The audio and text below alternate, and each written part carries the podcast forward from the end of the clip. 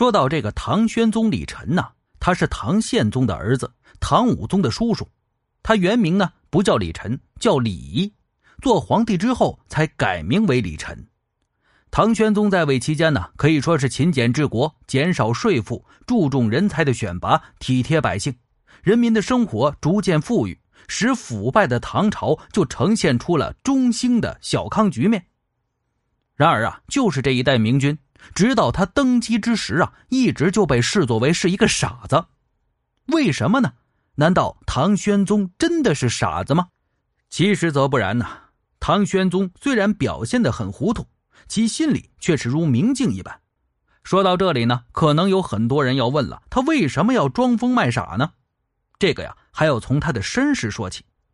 李忱呢，是唐宪宗庶出的儿子。什么叫做庶出的？就是妾生的儿子啊，不是明媒正娶的大老婆生的。其母亲郑氏啊，是一名身份卑微的宫女。由于庶出和母亲身份比较卑微的原因，李忱本当不了皇帝的。后来呢，虽然被封了一个光王，却在一个无人注目的角落里孤独的成长。他从小啊，就显得郁郁寡欢、呆滞木讷。与其他亲王住在一起的时候呢，终日是不发一言。在宫中，多数人都讥笑李晨是又呆又笨，唯有他的哥哥唐穆宗知晓他的聪明，曾抚着他的背说道：“啊，这是我家的英物啊，也就是非常英明啊。”李晨长大之后呢，啊，痴呆情况是愈发严重了，人们纷纷的猜测，这可能和他在穆宗年间遭遇的一次惊吓有关系。当时呢，李晨入宫要拜见太后，不料刚好撞上有人行刺。虽然呢，此事并未造成任何人员伤亡吧，但从此之后，光王李晨呢就变得更加郁郁寡欢了啊，沉默寡言了。于是皇族宗亲们就认定了这个本来就呆头呆脑的人一定是被吓傻了。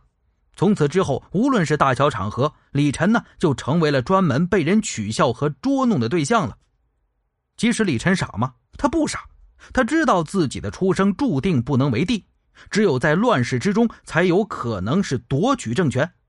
穆宗继位之后啊，可以说是庸庸碌碌，有党派之争，有藩镇势力啊，还有宦官势力，非常的乱，就使得唐王朝的统治岌岌可危了。那李晨装傻，让宦官对他放松警惕，他在等待时机，等待一个可以让他夺取政权的机会。当唐武宗发觉这位皇叔有问题的时候啊，就想置他于死地。可是呢，就在这个时候，宦官裘公武就救了他了，并把他送出皇宫。会昌六年，也就是公元八百四十六年，唐武宗病危，李忱就在宦官裘公武、马元志等人的拥簇下，出人意料的就回到了长安。裘公武等人呢，决定拥立李忱做一个傀儡皇帝。然后呢，他们好顺理成章的掌控朝政。但是啊，当李琛开始着手处理政务的时候，裘公武等人可就傻了眼了，因为对他来说呀，傻子李晨突然就变得无比的陌生了。他神色威严，目光从容，言谈举止沉着有力，断绝政务是有条不紊，和从前是判若两人呢。直到此时，裘公武才恍然大悟。明白当年武宗为什么要把这个傻子皇叔置于死地了，那是因为啊，在他愚痴木讷的外表之下，隐藏着常人莫及的才干和韬略。可惜啊，裘公武明白的太晚喽。好了，今天呢，咱们就讲到这儿。如果说你喜欢鬼言，请关注一下。如果有什么想说的，请留言给我。好了，咱们下期不见不散。